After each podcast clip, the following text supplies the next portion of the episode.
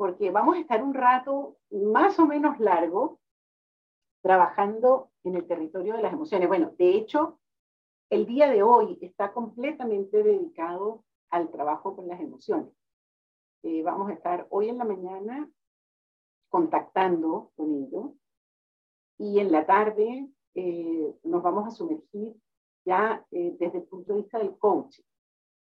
Entonces, Hoy en la mañana lo que vamos a hacer es hacer un poco de fenomenología alrededor de las emociones. Entonces les pido que se acuerden de lo que se trata la fenomenología, que es eh, no ir a Google o a, los chats de inteligencia artificial ahora eh, a buscar qué entendemos por emociones, sino la idea es conectar con, desde nuestra propia vida, desde lo que nos pasa, eh, y por eso era muy importante que hoy comenzáramos con el trabajo con Fernanda, porque allí les pasan cosas. Yo quiero que eso sea el primer acercamiento al territorio de las emociones.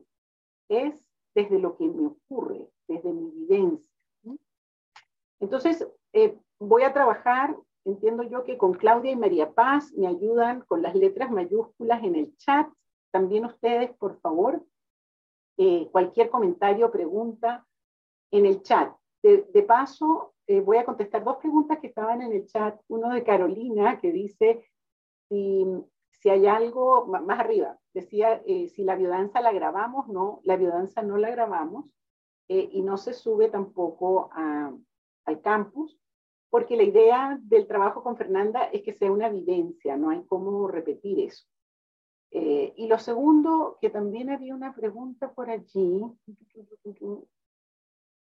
Ah, el título de la canción. Eh, esa, esa, canción es una canción muy bonita eh, que la canta Soledad Bravo en esta versión. Eh, pero, uy, Alex, el autor, bueno, por ahí pones la referencia de la canción, por favor, cuando, cuando podamos.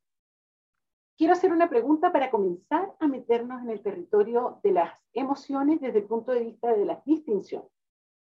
¿Qué me pasa? O sea, y aquí con la cámara encendida, por favor, sintiendo, ¿qué me pasa cuando entro eh, al territorio de las emociones? Cuando sé que vamos a, dedicar el día entero a trabajar con las emociones, ¿qué siento? Entonces póngame en el chat, por favor, lo que, lo que les ocurre, solamente de saber que vamos a empezar a trabajar formalmente, curiosidad, fantástico. O ya les dije las tres días anteriores, la curiosidad es uno de los motores que nos mueven. Susto, incomodidad, me asusta pero me gusta, bien. Eh, comodidad, algunos, entusiasmo, ok, muy bien.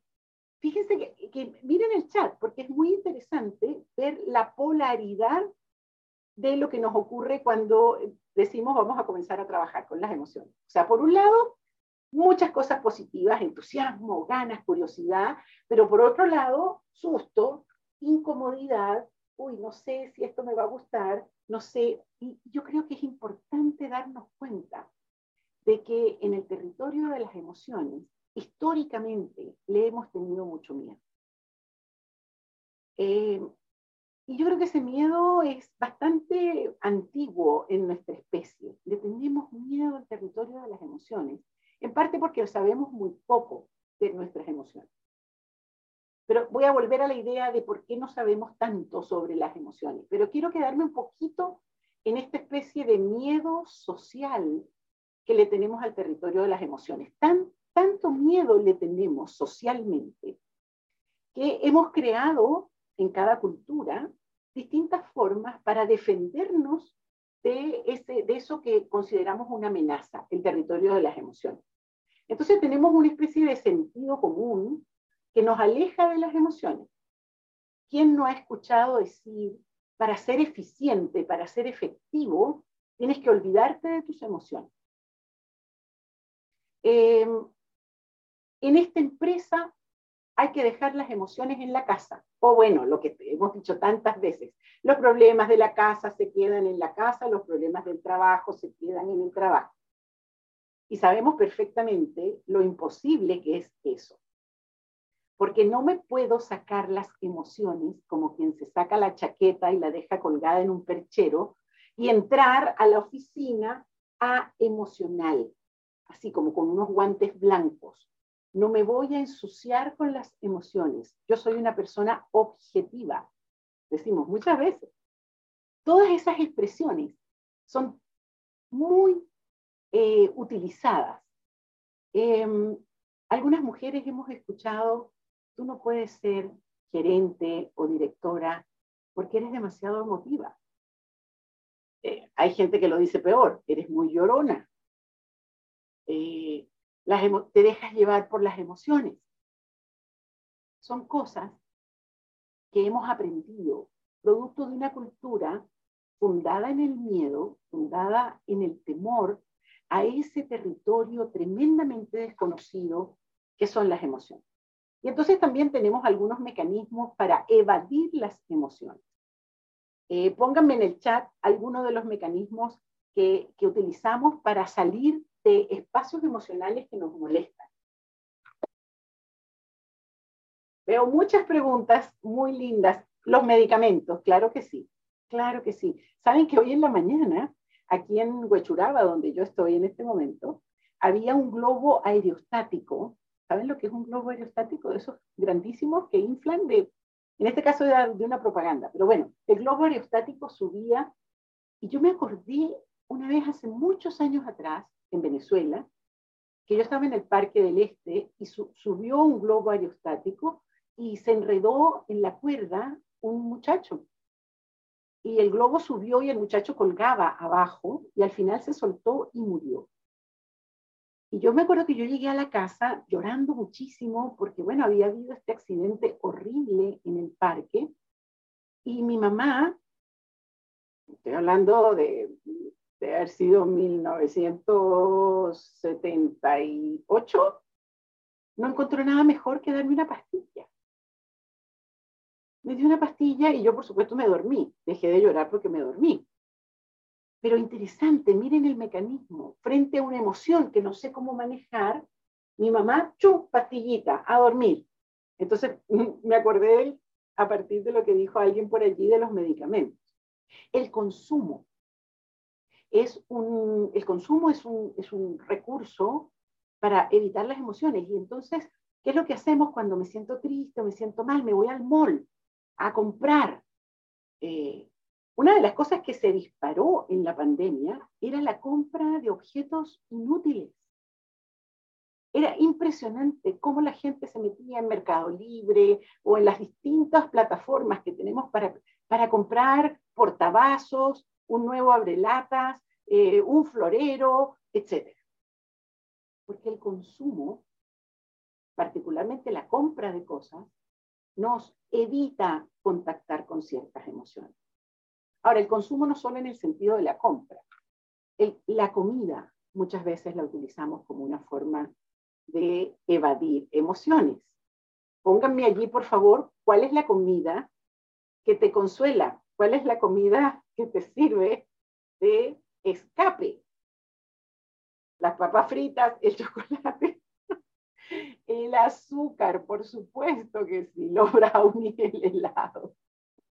Muy bien, muy bien, claro, y coincido con varios. Las papas fritas para mí son el ansiolítico por excelencia. Y el chocolate, por supuesto. Bueno, entonces consumo de, de sustancias prohibidas y permitidas. Por supuesto que el alcohol es un, es un tremendo recurso para eh, evadir ciertas emociones. La comida, las compras compulsivas. tenemos otro, otro recurso para escaparnos de las emociones y es no hablar de ellas. Yo el primer día, cuando les presenté los mapas de ruta, les pregunté en qué emoción estaban y algunos levantaron la mano diciendo yo no, no siento ninguna emoción particular. Y luego les pedí que le pusieran un nombre a esas emociones y algunos de ustedes no sabían qué nombre ponerle al estado emocional en el que se encontraban. Y no le podemos poner nombre a lo que sentimos porque vivimos en una cultura que históricamente ha negado el territorio de las emociones. Tanto que no sabemos cuándo estamos en una emoción, Segundo, no sabemos qué nombre ponerle a esa emoción. Tercero, no sabemos cómo hablar, cómo expresar o cómo compartir los estados emocionales en los que estamos. En buena hora, queridos, queridas, el mundo ha cambiado radicalmente frente a las emociones y les quiero mostrar un poco cómo ha cambiado. A mediados del siglo pasado hubo un invento en particular que fue significativo para empezar a romper la caja negra que era el territorio de las emociones. ¿Quién sabe? A ver, en el chat. ¿Qué invento? 1950-1960. Nos permitió empezar a conocer el teléfono, la tele, no, son buenos, son buenos, ah, son buenos, pero no tuvieron ese impacto. La radio no, está bueno. No, tengo idea, Alejandro, que es una cámara Killian. La Coca-Cola. Está buenísimo. No, ninguna de esas. Los anticonceptivos, importantísimo invento, sí. No, nada de eso. Les voy a decir, son las resonancias magnéticas. Porque hasta que no descubrimos las resonancias magnéticas, era imposible saber qué es lo que le pasaba a nuestro cuerpo en los estados emocionales. Porque, o sea, los, instrumentos que teníamos eh, eran solamente aplicables una vez que la persona había fallecido vía autopsias o eran instrumentos que permitían captar solamente algunas señales del cuerpo como el corazón o temperatura, pero no, no podíamos mirar dentro del cuerpo. Las resonancias magnéticas con toda su gama, porque hoy en día hay resonancias magnéticas de muy distintos tipos, permiten ver el cuerpo mientras ocurren los estados emocionales. Entonces aquí empezó a desarrollarse un campo enorme científico desde la ciencia para poder explorar el mundo emocional de los seres humanos. Y entonces empezamos a cambiar progresivamente. Y aquí les quiero presentar al, primer personaje que me interesa mucho que conozcan, y me ponen la lámina 4, por favor. Eh, se llama Antonio Damasio, él y su eh, compañera, su esposa Ana Damasio, eh, es la anterior, justo la anterior. Para mí la lámina 4 no es esa, esta es la 5. Ya, ya les voy a presentar a Paul Ekman, pero no todavía. Es la lámina 4, chicos. Vamos a esperar que aparezca para saber que estamos en la misma página. Eh, perdón, Ali, no tenemos esa lámina todavía en... Exacto. La 5 es la de Damasio, la tienen.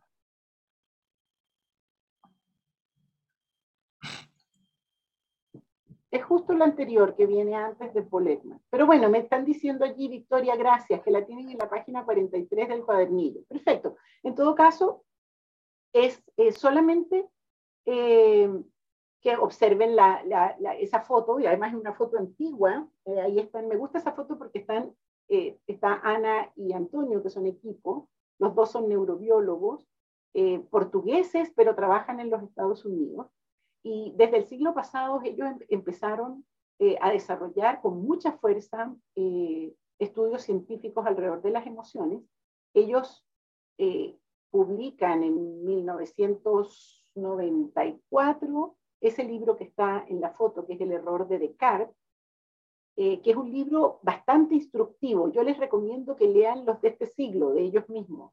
Hay un libro de Damasio que salió en el 2010, que es una muy buena síntesis de lo que él plantea, que se llama eh, Y Dios creó, no, eh, ya les voy a decir, ya les voy a decir porque me interesa darles, dado que no tenemos darles la referencia. Y el cerebro hizo al hombre. Así se llama el libro. Y el cerebro hizo al hombre. Salió en el 2010 y a mi juicio, de los libros, Damasio publicado después, eh, pero ese libro en particular contiene todo el planteamiento que ellos hacen sobre el territorio de las emociones que me parece muy interesante y además es una forma de alfabetizarnos en el territorio de las emociones. Yo siento que un coach o un líder, eh, hoy en día, 2023, no tenemos permiso para ser analfabetos emocionales. Tenemos que tener un, un, nivel de cultivo y de, y de, conocimiento sobre el territorio de las emociones. Y yo creo que la mano de Damasio, de los Damasio, es excelente para poder seguir, porque son libros escritos para personas como nosotros. O sea, no, es, no, son libros escritos para el mundo científico, sino son libros de divulgación. Eh, y, si usted es capaz de superar las primeras 10 páginas en donde le explican lo que es una ventrita, lo que es una neurona, lo que es, ese lenguaje un poquito neurobiológico, si usted supera el miedo que le puede causar eso al comienzo, porque odiaba las clases de biología en secundaria, eh, usted supera esa montaña y entra en un mundo fantástico de conocimiento y de, y de descubrimiento de lo que somos los seres humanos en el territorio de las emociones. Perdón, Ali, eh, ¿tienes a tu lado destacado la portada? Eh, tengo a mi lado destacada la portada. Ok. No. De Antonio Damasio. Ah, fantástico, ya, ya la vi, Alex. Muchísimas gracias. Fíjense que allí eh, ellos dos, Ana y Antonio, están sentados, bueno, Ana está sentada en un aparato, algo antiguo ya a estas alturas, de resonancia magnética. Ellos hicieron unos experimentos fantásticos. Uno de ellos que hay, lo pueden buscar en Google, eh, se trajeron unos, unos monjes del, del Tíbet. Y entonces pusieron a los monjes en estado de meditación profunda. Ya, ya les habían puesto todos los, los electrodos y todas las cositas que... Y entonces cuando ya el monje estaba bien, bien, bien profundo en su meditación, lo agarraban así con cuidadito, lo ponían de lado y lo metían en la máquina de resonancia magnética para ver qué es lo que pasaba eh, con los estados de meditación profundo en, en su cuerpo. El mundo científico tiene ya por lo menos 70 años trabajando profundamente en el territorio de las emociones. Y fíjense que la, la, primera campanada de esto la dio Goleman. ¿Se acuerdan de Goleman, el, de la inteligencia emocional? Levanten la mano los que leyeran el libro de la inteligencia emocional, por favor. Y ahí van a ver a mucha gente, mucha gente que no ha levantado la mano. Oh, tienen que leerse el libro de la inteligencia emocional. ¿Por qué? Ese libro salió en 1997. O sea, tiene ya muchos años fuera. Eh, y ese libro tiene un mérito. Puso el tema de las emociones en el escritorio de los ejecutivos fue la primera gran campanada en el territorio de las empresas, de que en las emociones había una fuerza, había algo que era muy interesante, como diría Santiago, para el business, eh, para el mundo de la efectividad de los equipos. Entonces Goldman, Goldman, Goldman eh, publicó este libro. En ese libro, él lo que hace es recoger todos los avances científicos que gente como Damasio había hecho en, su mundo de la ciencia. Pero a pesar de que la ciencia se ha movido muy dramáticamente hacia un conocimiento mucho mayor de lo que nos pasa en nuestra estructura, en nuestro sistema eh, cerebro, el sistema nervioso y el cuerpo en general, con las emociones, seguimos siendo muy ignorantes. Y fíjense que la, el, el, primer día, cuando yo pregunté por algunas expectativas frente al programa, por lo menos dos personas dijeron que venían a aprender más de sus emociones, porque seguimos sabiendo muy poco. Y eso tiene que ver con que la cultura se mueve mucho más lento que el mundo científico. El mundo científico avanza y nuestro sentido común, nuestra forma de vivir, nuestra forma de convivir, eh, sigue manteniendo estructuras culturales mucho más rígidas. Muy bien. Les voy a decir por lo menos, déjenme ver cuántas cosas, ocho cosas importantes. Voy a decir ocho cosas, distinciones importantes en el territorio de las emociones. La primera, nosotros decimos, cuando digo nosotros, digo desde la ontología emergente que es la ontología del lenguaje, decimos que las emociones son predisposiciones para la acción. Y la verdad es que esto no lo inventamos nosotros, esto viene de, Maturana para adelante, eh, con todo el conjunto de biólogos que ha estado trabajando. ¿Qué quiere decir esto? Si las emociones son predisposiciones para la acción, quiere decir que yo voy a actuar de acuerdo con las emociones en las que me encuentro. Si amanezco feliz, optimista, la forma de saludar, la forma de conducir mi auto, la forma de, liderar va a ser distinta hacia amanezco de malas, eh, pesimista, con, con dolor de alma. Las acciones dependen de las emociones en las que me encuentre. Y esto es muy relevante tanto en el coaching como en el liderazgo. Porque fíjense que cuando yo tengo un proyecto, muchas veces yo programo eh, si tengo las máquinas, si tengo el presupuesto, si tengo eh, las competencias en el equipo, pero no me hago la pregunta, tengo las bases emocionales en el equipo que hacen falta para que las acciones que son necesarias nos permitan llegar a los resultados. Entonces aquí quiero sembrar una pregunta, es que si yo quiero llegar a ese resultado, ¿cuáles son las emociones que necesito en mí y en el equipo para poder lograr ese resultado? Ser líder, queridos, queridas, significa ser capaz de generar las emociones que permiten que acciones que antes no eran posibles sean posibles ahora y se generen resultados insólitos el liderazgo es fundamentalmente un fenómeno emocional. Y aquí les pido por favor que piensen en cualquier líder que ustedes admiren. Ese líder lo que hizo fue generar emociones que permitieron que acciones inéditas fueran posibles. Cuando nosotros decimos que un líder abre caminos, esa apertura de caminos es fundamentalmente un fenómeno emocional. En el coaching, ¿qué significa esto en el coaching, por favor? Que Ana María, tu manito está levantada, eh, la, la virtual. Entonces, no sé si quieres hacerme una pregunta. No, ok, entonces bájala porque... Disculpa. No, tranquila, no te preocupes, no hay problema. Muy bien. En el coaching, significa, en cada una de las fases que yo les mostré el, sábado pasado, significa que yo tengo que preparar la emoción correspondiente para cada fase.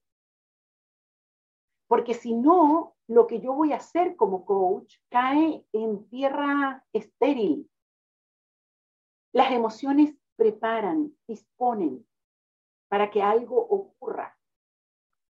Entonces yo, tanto como coach, como líder, como papá o como mamá, tengo que hacerme la pregunta por cuáles son las emociones más propicias para que ciertas cosas ocurran.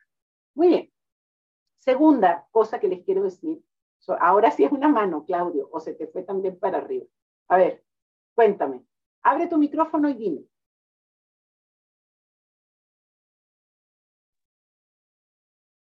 No te estoy escuchando todavía, corazón. Ahí creo que sí. Hola, Alicia. día. Hola. Cortita la pregunta. Eh, está muy bueno esto que decís porque creo que todos hemos experimentado este, este tipo de sensación o de sentir cuando lideramos y decimos, che, el equipo necesita entusiasmo, ¿cómo lo muevo hacia allí? Ahora bien, la pregunta es, ¿cómo? Tengo que, no, el cómo no, porque quizás uno puede impostar eh, ¿puede el equipo darse cuenta que yo estoy impostando una emoción? Sí, absolutamente. Mira, una de las cosas que los seres humanos tenemos más desarrolladas, eh, después les puedo contar algunas cosas sobre el desarrollo de las emociones en la infancia, hay mucho aquí para conversar.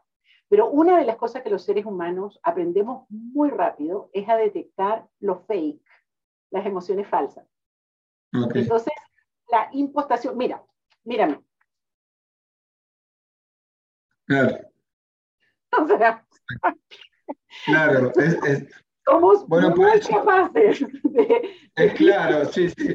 Es muy, es muy como evidente. Lo que digo es, nosotros como líderes y liderados, porque pasamos de, de ambos lugares constantemente, creo que es un es interesante cómo, me parece que este va a ser un camino para descubrir cómo, cómo manejo mi emocionalidad, porque siempre está. Eso es, eso es. Para, para llegar ahí, porque siempre está, o sea, yo, yo lo escribí acá, hay como un autocontrol, a veces entiendo que... Ok, ok, te me estás adelantando, te me estás adelantando, tranquilo. Gracias. Vamos, vamos un poquito más lento. Sé que se me pueden desesperar algunos, entonces usted lo que va a hacer es lo que yo le recomendaba a Santiago, respire profundo, que vamos despacito. Segunda cosa, la dijiste tú, voy a tomar lo que tú dijiste. Siempre están conmigo. Nosotros decimos las emociones son constitutivas de los seres que somos. Aunque usted se sienta que está en cero emoción, eso es una emoción. O sea, siempre estamos en un estado emocional particular. Y ahora fíjense que, o sea, bueno, están con nuestra estructura, tenemos un paquete emocional que viene con, con mis genes, ¿sí? Soy ser humano, en consecuencia tengo un paquete emocional producto de la evolución que ha venido conmigo. Y aquí sí les quiero mostrar a Paul Ekman, que era la lámina que salió antes y que no la, que, si la pueden poner ahora, chicos, por favor. Paul Ekman trabajó durante muchos años, ya murió Paul Ekman, eh, su hija sigue su trabajo y hay una fundación Paul Ekman que es muy interesante, pero este hombre se dedicó a viajar por el mundo con una sola pregunta. ¿Cuáles son aquellas emociones que todos los seres humanos, independiente de la estructura eh, y de la cultura que tengamos, eh, tendemos a manifestar de la misma manera? Y él descubrió por lo menos estas seis que están allí, que son ira, miedo, asco, sorpresa, alegría y tristeza. Fíjense que la, la, foto es como bien antigua, es como de los 60. Porque bueno, fue, una, en esa época donde él comenzó su investigación. Hoy en día la Fundación Paul sigue trabajando alrededor de las emociones. Ya pueden sacar la lámina, gracias. Eh, pero en todo caso, el trabajo de él contribuyó mucho a entender esto de que los seres humanos tenemos unas emociones constitutivas que nos constituyen. Eh, entonces, el trabajo de Paul Ekman, que tiene mucho que ver con las microexpresiones, particularmente en la cara, eh, y, cuando yo les decía antes que los seres humanos tenemos una capacidad muy importante para leer microexpresiones, eh, en la cara, cuando estamos en digital, esto es muy visible, cuando estamos trabajando presencial, aprovecho de poder mirar todo el cuerpo. Y lo que Paul Ekman descubrió es que hay algunos gestos que, que son muy eh, parecidos en todos, todos los seres humanos. Lo vamos a explorar cuando empecemos a trabajar con reconstrucciones corporales de emociones. No ahora, pero por ahora quédense con la idea de que son constitutivas. Tres Voy con el rasgo tercero de las emociones. Eh, las emociones son tremendamente contagiosas. Y esto tiene que ver con algo que fue descubierto por un equipo italiano en la Universidad de Parma, Giacomo Risolati. Si me pueden poner la lámina siguiente, por favor. Eh, con su equipo, a mí me gusta mencionarlos a todos, Giacomo Risolati, Leonardo Fogassi y Vittorio Galese en la Universidad de Palma. Estamos hablando de 1980. Ellos trabajaban con monitos, con primates. Esta foto, que es muy bonita, tiene más o menos medio segundo de diferencia entre la primera y la segunda foto. Y si se dan cuenta, el eh, el investigador le saca la lengua al monito, y es un monito bebé, un monito que nació hace muy poco tiempo, le saca la lengua también a él. O sea, eh, y ellos empezaron a trabajar con cuál era la estructura, las neuronas que se activaban en los procesos de imitación. Y por ese camino llegaron a una estructura que todos los seres humanos tenemos, y no solamente los seres humanos, Vemos aquí que los primates también los tienen y muchos otros seres, particularmente los mamíferos, eh, tienen eh, las neuronas espejo. Levanten la mano los que han escuchado hablar de neuronas espejo. Podemos sacar la lámina, gracias. Quiero ver un poquito la sala. Levanten la mano los que han escuchado, saben de neuronas espejo. Ok, los que no levantaron la mano tienen tarea. Bajen la mano, por favor, del, porque si no, entiendo que me están haciendo una pregunta. Em, se meten en Google y trabajan un ratito con qué, qué, son las neuronas espejo. Hay muchísima información en Internet al respecto. En todo caso, la buena noticia es que todos tenemos neuronas espejo y las neuronas espejo conforman un auténtico sistema de simulación emocional. Los seres humanos aprendemos a captar las emociones de las otras personas con las que estamos y las reproducimos en nuestra propia estructura. Solo espero que se estén dando cuenta lo importante que es esto para un coach. Porque yo veo a una persona que está conmovida por algo y yo me conmuevo. ¿Cómo me conmuevo? Vía células espejo. Y todos tenemos células espejo, menos que tengamos un problema neurológico. Y por supuesto hay condiciones particulares en las cuales las neuronas espejo no están funcionando, pero eh, el ser humano, no, no voy a hablar de neurotípico, porque también en los neurodivergentes hay distintos niveles de, de, de funcionamiento de las células espejo, pero podemos captar las emociones y sobre todo conmovernos, emocionarnos con el otro. Parte de lo que ustedes van a aprender y que es una diferencia muy relevante en el coaching que van a, que van a aprender es que permitimos que eso ocurra y no solo lo permitimos, lo utilizamos. Les voy a dar un ejemplo muy sencillo. A veces cuando yo estoy conversando con una persona, particularmente en una interacción de coaching, si esa persona me está diciendo algo que, le importa mucho, a mí me da escalofrío. Los escalofríos, sí, esta, esta cosa que uno siente como que se le paran los pelos, ¿sí? Y esa sensación, que, que es estrictamente una reacción desde mis células espejo, yo la utilizo como una forma de saber que al otro le está pasando algo.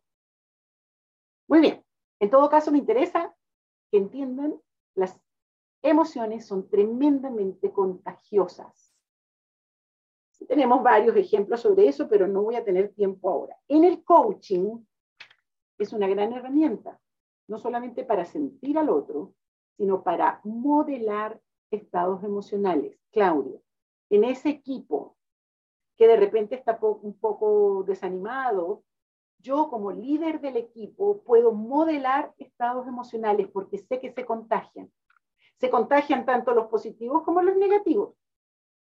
O sea, si yo tengo una persona en el equipo que además es un líder natural, y esa persona empieza a negativizar, por la razón que sea, esa emoción se va a contagiar. Se contagian tanto positivas como negativas. En el coaching y en el liderazgo, yo ejerzo un modelaje emocional. Muchos de ustedes se preguntaban cómo genero confianza cuando yo hablaba con Florian en la mañana. ¿Cuál es la emoción que tú produces en el otro, que, que, que las demás confían en ti? tiene mucho que ver con el modelaje emocional. Es decir, la emoción en la que yo me encuentro produce un efecto en los otros. Es algo así como mi aliento emocional. ¿Se han preguntado ustedes cómo es tu aliento emocional? Vale decir cuáles son las emociones que tú produces a tu alrededor. ¿Qué siente la gente cuando está contigo? siente que puede hablar, como en el caso de los compañeros que salieron en la mañana, o sienten que más vale quedarse calladito.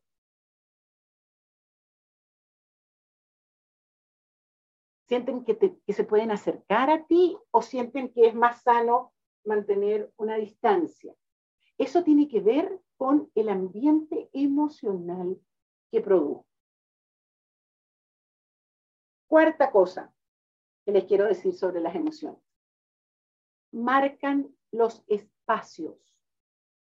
El espacio físico está marcado por las emociones y al mismo tiempo el espacio físico afecta emocionalmente. tengo varios ejemplos sobre esto que me interesa. Mm, vámonos a ciudades. Madrid tiene una emocionalidad, particularmente en este último tiempo post-pandémico, muy distinta a Santiago de Chile, distinta a Miami, distinta a Río de Janeiro. Y uno entra en esa ciudad y algo del espacio físico te afecta emocionalmente y empiezan a pasar cosas distintas. Por eso nos gusta viajar, porque nos gusta que nos afecten de manera distinta los espacios físicos. En la oficina, no sé, la recepción, la sala de reuniones, mi cubículo o mi escritorio. Hay sitios en donde me relajo, hay sitios donde me pongo tenso, dependiendo de las emociones que habiten en ese lugar en la casa. ¿Cuál es el lugar de tu casa de mayor riqueza emocional? A veces es la cocina, a veces la terraza. ¿Cuáles son las emociones que habitan en el baño? Los baños, sobre todo después de la pandemia, tienen una riqueza emocional insólita. A veces el baño era el único lugar para refugiarme en pandemia. Mientras el mundo se volvía loco afuera, en el baño podía yo cerrar la puerta y respirar un rato y estar tranquilo. Entonces, dense cuenta, las emociones marcan los espacios, los espacios nos afectan emocionalmente. Quinta, las emociones tienen una relación. Manuel, ¿es una pregunta o la mano se disparó? No es una pregunta. Ok, ok, muy bien. Las emociones también están muy marcadas por el tiempo. Tienen una relación... Abriste tu micrófono, Manuel. Sí, perdón. Ahora no te escucho. Ah, a ver si, si se mantiene, porque creo que tengo problemas con técnicos. Eh, en, lo que comentabas, eh, se, me hace muy interesante porque es las personas que previamente estuvieron en el, lugar inundaron de emociones y cuando tú llegas, esa, esa energía permanece. ¿Así es como se debe entender? A ver, más bien déjame hacerte la pregunta yo a ti. ¿Te ha tocado entrar en una habitación y sentir lo que estaba pasando allí? Sí. Eso. Ok. Digamos, ¿cómo pasa? ¿Por qué pasa? Pueden haber mil explicaciones, pero lo que me interesa ahora es que conectes con el fenómeno. Ok. Listo. Gracias. Los seres humanos tenemos la capacidad perceptiva. Es más, de hecho, hay muchas investigaciones sobre cómo nos damos cuenta cuando entramos en una conversación de que estaban hablando de nosotros. Tres segundos antes. ¿Cómo, lo sabemos? sí, claro. Gracias, Manuel. Gracias. Cierra el micrófono, por favor. Muy bien. Entonces, déjenme darles algunos ejemplos de la relación de las emociones con el tiempo. Pónganse, por favor, en la emoción de los lunes, que es muy distinta a la emoción de los viernes en la tarde, por favor, el viernes en la mañana somos unos muy distintos a los que somos el viernes en la tarde. La emoción de los domingos. Saben que hay toda una discusión porque durante muchos años el día en donde la tasa de suicidio a nivel mundo subía muchísimo eran los domingos. Hoy en día hay, hay algunos cambios importantes en eso se está hablando del fenómeno del lunes, porque la tasa de suicidio está incrementándose los lunes. Es interesante porque hay una relación entre la emocionalidad y los días de la semana. Las décadas tienen emociones distintas. Piensen en los 90, los 80, los primeros 10 años de este siglo, tienen emociones diferentes. Y escuchamos la música de esas décadas y nos viene la emocionalidad, de esa época. Tanto es así que hay radios que solo se dedican a poner música de los 80, por ejemplo. Y ya nos conectamos allí, o hay, momentos del día en que solo ponen música de los 70, tiene que ver, por supuesto, con análisis de quién está escuchando, etc. Pero lo importante es que la música es un vehículo de transporte emocional y esto es muy relevante. Miren lo que les pasó con alguna de las músicas que hemos puesto. Tiene que ver con que las músicas nos traen mundos emocionales. Ok. En el coaching, por favor, la relación con el tiempo es muy importante. Lo vamos a ver en la, medida en que empecemos a trabajar más en detalle con el coaching. Tengo poquito tiempo, así que me voy a ahorrar algunos ejemplos. Ya, voy con algo que dijeron antes. Sexta característica del territorio de las emociones. Por el miedo que les hemos tenido a las emociones, pensamos que las emociones tenemos que aprender a controlarlas. Levanten la mano, por favor, esta mano, no la mano virtual, la mano física. Aquellos que quieren aprender a controlar las emociones, levanten su mano y manténganla controladamente levantada. Ok, muy bien. Déjenme darles la buena noticia de que ustedes ya aprendieron eso. Porque si algo aprendemos en la infancia es a controlar nuestras emociones. Deja de llorar. Macho no llora. Niña, ya. Deje los llantos. Llore cuando yo me muera, me decía mi mamá. Ahora no es momento de las lágrimas. Llore cuando yo me muera. En fin, así vamos aprendiendo a controlar nuestras emociones. Yo les quiero ofrecer una alternativa al control emocional. Aprender a fluir con nuestras emociones. En vez de control, fluidez. Y fluidez significa darme cuenta de lo que me está pasando emocionalmente, sentir eso que me está pasando y luego fluir a otros estados emocionales, no quedarme enchufado en lo que estoy sintiendo. Fluidez emocional.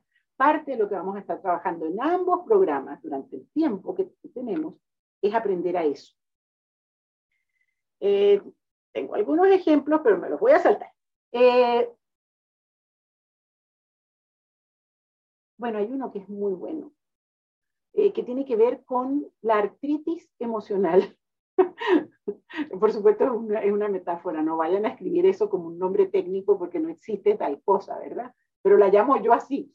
Eh, cuando, cuando somos niños, los niños tienen un nivel de fluidez emocional enorme.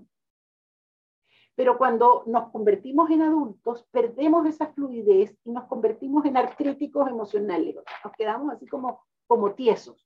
Fíjense, tienen dos hermanitos que empiezan a pelear porque están jugando y empiezan a meterse cachetazos.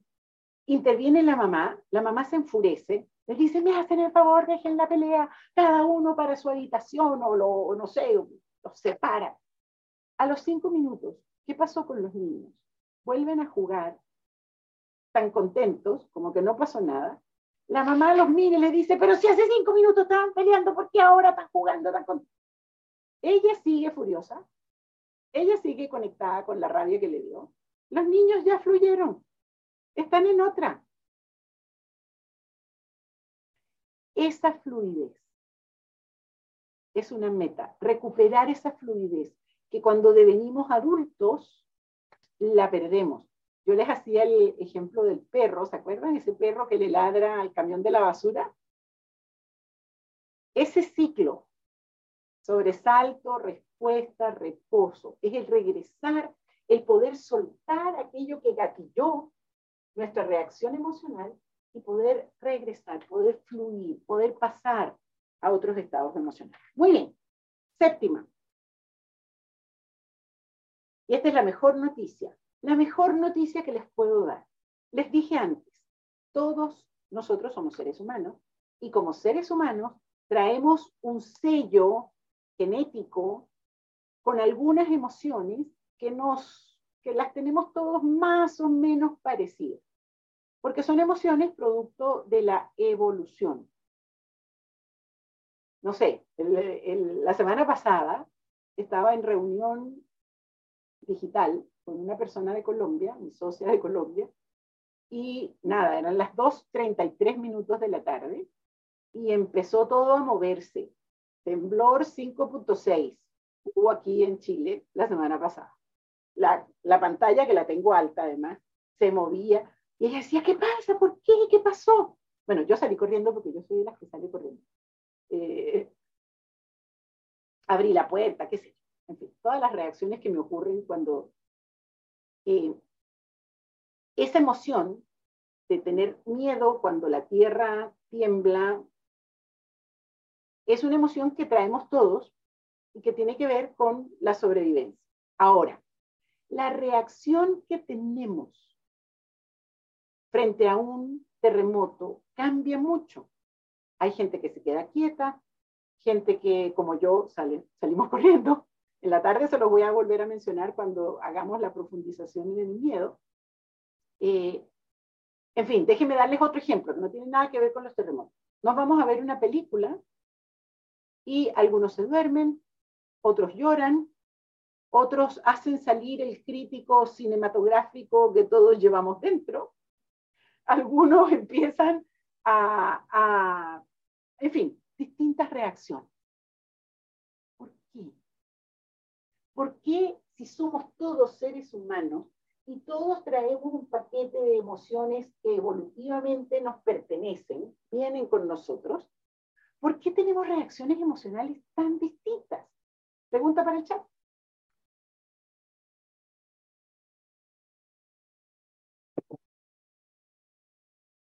No hay respuesta.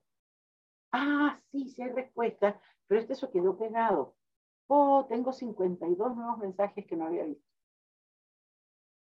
Ok, perfecto. Porque somos distintos, porque venimos de distintas experiencias, porque somos distintos escuchadores y distintos observadores. Perfecto.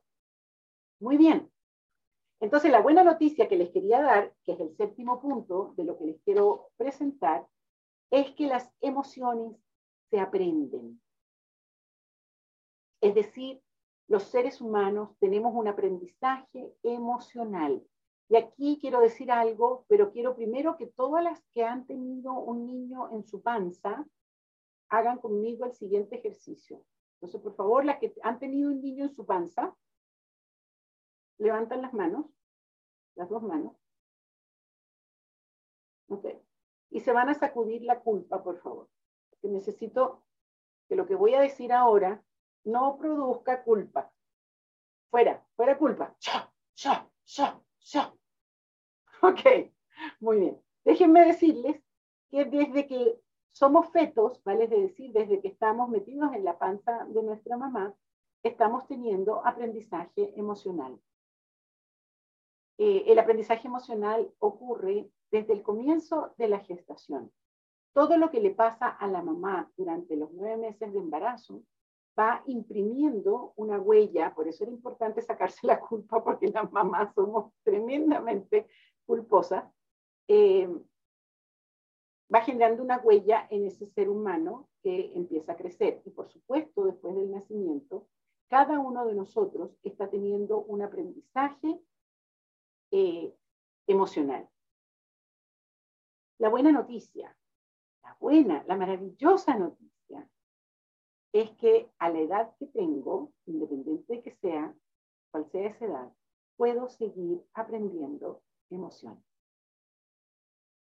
Entonces yo el primer día, cuando empezamos ambos programas, yo les dije, tiren la piedra de sus sueños lo más lejos posible. ¿Se acuerdan de eso? No se olviden de ese momento, por favor.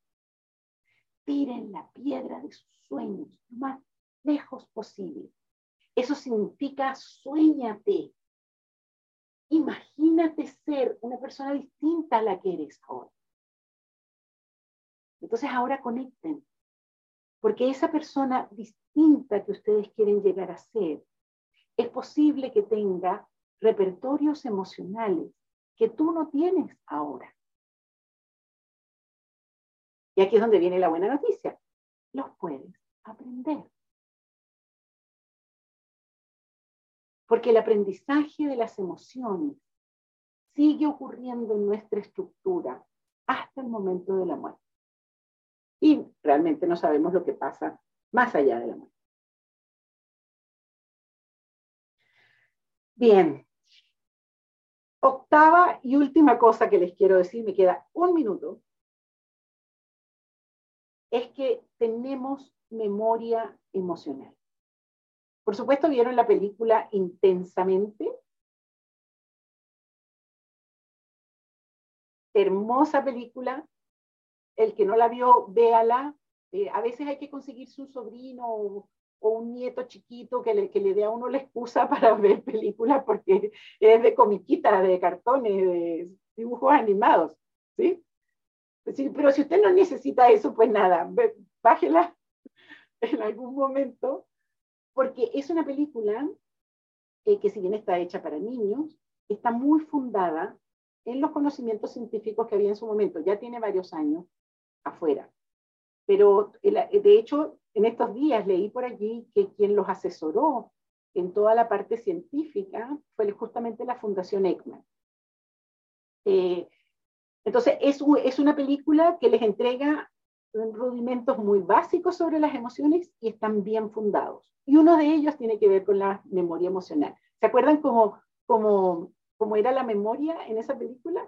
Eran unas bolas de colores guardadas en unos anaqueles eh, y es tal cual. La memoria emocional viene así, como una, una gran cápsula en donde, en donde está todo. Está todo nuestro sentido. Están los olores, están las imágenes, están lo que escuchamos, están las sensaciones kinestésicas. Entonces, no sé, cada vez que yo hago esto me acuerdo de mi abuelita, la chilena, porque yo tengo una abuela venezolana y una abuelita chilena. Y mi abuelita chilena era como blandita, era como, entonces yo la abrazaba y era una, una sensación así física, muy claramente, de, su cuerpo blandito, gordito, donde yo me hundía y tenía un olor así que era como entre empanadas, eh, era muy rico y yo tengo esa memoria completa guardada en mí, los momentos en que yo abrazaba a mi abuelita. Eh, lo interesante de esto es que podemos producir nuevas memorias emocionales. Entonces vuelvo a hacer la pregunta. Eh, ¿Cuáles son las memorias emocionales que estás produciendo?